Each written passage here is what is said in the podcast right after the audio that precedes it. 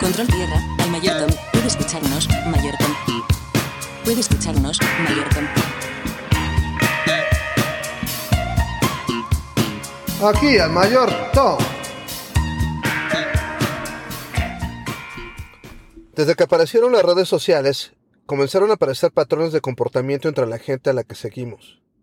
En mi caso, en Facebook, comenzaron a distinguirse los siguientes personajes. La Paulina Rubio, presumiendo viajes y tomándose fotos junto a autos de lujo. El Pablo Cuello, pegando imágenes con mensajes motivacionales. Mensajes que todos estábamos seguros de que no seguía. La deportista, presumiendo los tiempos registrados en su Apple Watch mientras paseaba al perro. La Evita Perón, pregonando las injusticias del capitalismo. El Elon Musk, advirtiendo las amenazas del socialismo.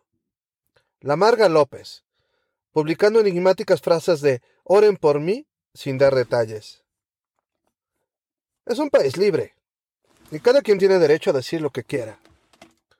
Yo confieso que por mucho tiempo di flojera infinita, publicando mis participaciones de carreras de larga distancia, y he soltado un par de publicaciones burlándome del gobierno en turno. Sin embargo, por mucho tiempo se me hizo incomprensible la actitud de las personas compartiendo frases que invitaban a la lástima y a la conmiseración.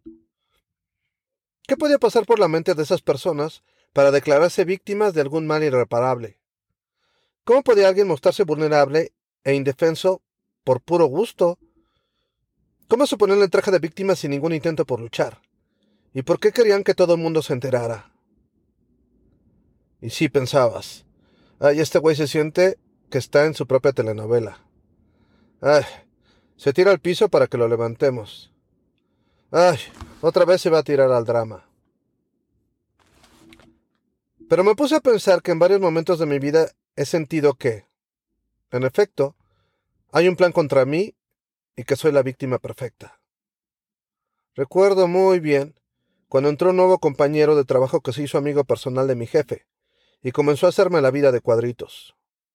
No solo se burlaba de mi trabajo, sino que se empeñaba en encontrar la manera de hacer que ante los ojos del jefe él trabajaba más que yo, planeaba mejor que yo, los programadores bajo su cargo producían más que los míos. En pocas palabras, ante mi jefe, él era mejor que yo. Mi jefe es mi amigo. Y, y pues sí, quise jugar la carta de la amistad con él, pero fue inútil. El aumento de sueldo se lo dieron a este amigo, y luego la tragedia. Yo le iba a reportar directamente a él. Llegué a casa devastado. No entendía por qué una persona buena como yo, que siempre se había empeñado en hacer su trabajo bien y sacrificar sus ratos libres para ayudar a la compañía, se me estaba relegando, despreciando y, como dicen ahora, cancelando. Las siguientes semanas fueron un infierno, y yo me consolaba diciendo, no te preocupes, no te preocupes, Tom, todo va a estar bien. Tarde o temprano se darán cuenta de la injusticia y te van a reconocer y hasta te van a pedir perdón. La verdad, la verdad sí se sentía reconfortante pensar eso, que yo era, era el héroe de la película, y que más temprano que tarde, un vuelco del destino me reivindicaría. Así estaba yo. Y un día escuchaba un programa de radio, y uno de esos coaches empresariales hablaba de la mentalidad de víctima y de cómo te hacía daño para crecer. Poco a poco explicaba los síntomas, y yo seguía en negación y decía, nah, nah, oh, no. No, no, claro que no. Yo soy mucho mejor que eso. Pero de repente algo me hizo clic. A ver, Tom, ¿realmente eres una víctima? ¿Realmente trabajas mejor que ese imbécil? ¿No será que estás viendo las cosas desde la perspectiva incorrecta? Analizando fríamente, este nuevo personaje en mi vida sí trabajaba más que yo. Era un desquiciado que llegaba a las seis de la mañana y se iba a las once de la noche. Sí, era rudo con los programadores, pero estos sacaban más trabajo y con mejor calidad que los míos, y en realidad estaba entregando mejores resultados a la compañía que yo. Eso era una realidad. La amistad con mi ex jefe estaba muy deteriorada, y hasta ese momento me di cuenta de que no era por culpa de mi jefe, era mi culpa. yo me había tirado al piso para que él me recogiera. Y él no lo iba a hacer, simplemente porque no le correspondía. Fue un golpe muy fuerte. Mi autoestima se fue al hoyo. Simplemente resultaba que yo no era suficientemente bueno como para conservar mi puesto. La mente humana es compleja, pero tiene mecanismos automáticos que te mantienen a flote. El más importante es el que mantiene tu autoestima. Todos nos percibimos como más buenos, más inteligentes, más bondadosos, más hábiles, mejores conductores que el promedio. Piénsalo. Pregúntale al criminal más sádico. Lo han hecho los psicólogos. Y te dirá que él es una buena persona y que si hizo algo malo es porque fue obligado por las circunstancias. Ante cualquier amenaza a tu autoestima, tu mente reacciona con mecanismos de defensa. Algún día les platicaré de la lista completa de estos mecanismos. La victimización es solo un mecanismo de defensa más. Echar la culpa a otros de lo que te pasa, abandonando toda la responsabilidad de parte tuya. Si lo piensas, la victimización es una maravilla. Aquí están las ventajas. Te sientes como un héroe, hasta te pones a fantasear con tal o cual personaje de una película al que le pasa algo similar a lo que te está pasando. Tienes la esperanza de que alguien va a venir a rescatarte. Tienes la esperanza de que los que te atacan un día se van a dar cuenta de su error y van a pedirte perdón de rodillas. Puedes exponerte ante todos los demás como la víctima y recibes conmiseración de los demás.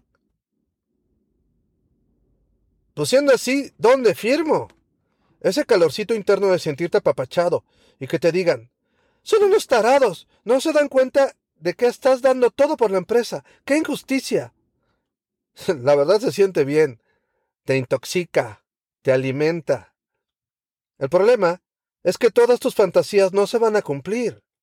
Y la gente que te apapacha no va a mover un dedo para que las cosas cambien. Créeme, he estado ahí. No va a venir un héroe corporativo a salvarte. Tu ex jefe no se va a despertar un día pensando que se equivocó.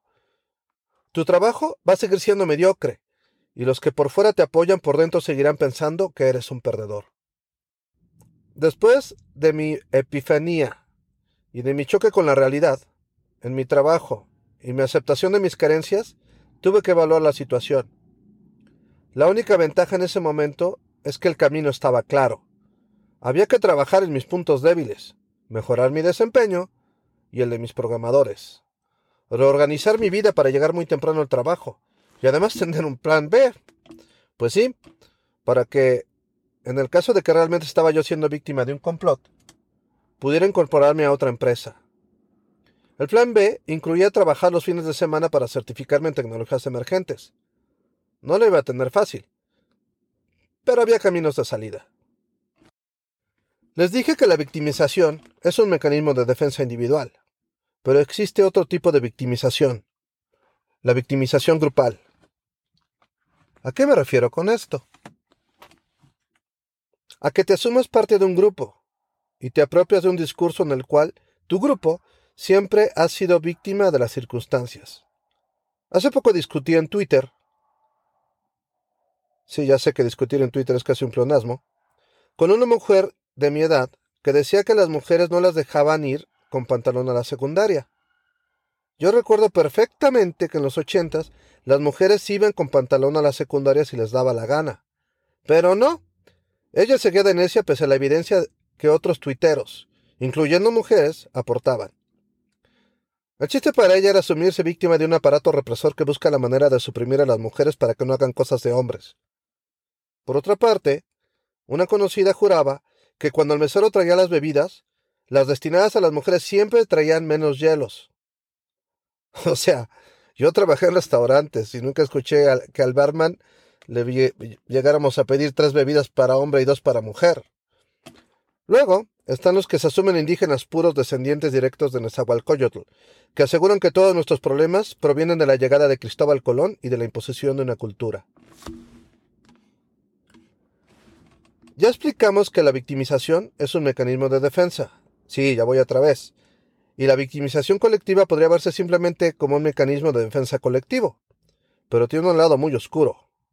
Digamos que yo, un mexicano moreno que tiene educación y vive relativamente bien, me la paso quejando porque los norteamericanos opriman a los mexicanos y porque a los morenos nos discriminan en los centros de trabajo. Tengo trabajo.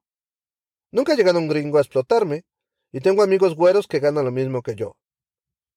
Objetivamente no tengo nada de qué quejarme. Pero una y otra vez lees y escuchas a la gente quejándose del imperialismo yanqui, del racismo, del clasismo, del machismo, pero viven bien y tienen lo que ellos mismos llaman privilegios. Les encanta esa palabra.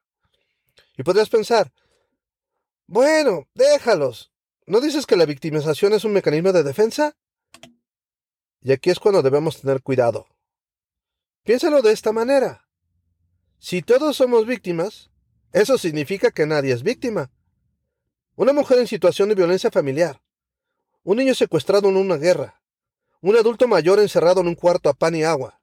Ellos sí son víctimas y requieren atención inmediata.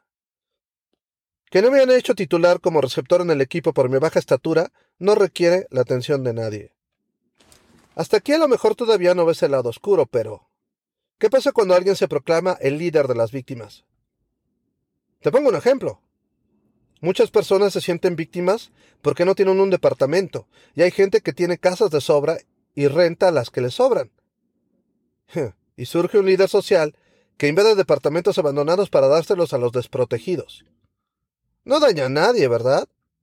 Pero es un hecho. Muchas personas se sienten víctimas porque otros, otros, tienen lo que ellos no tienen.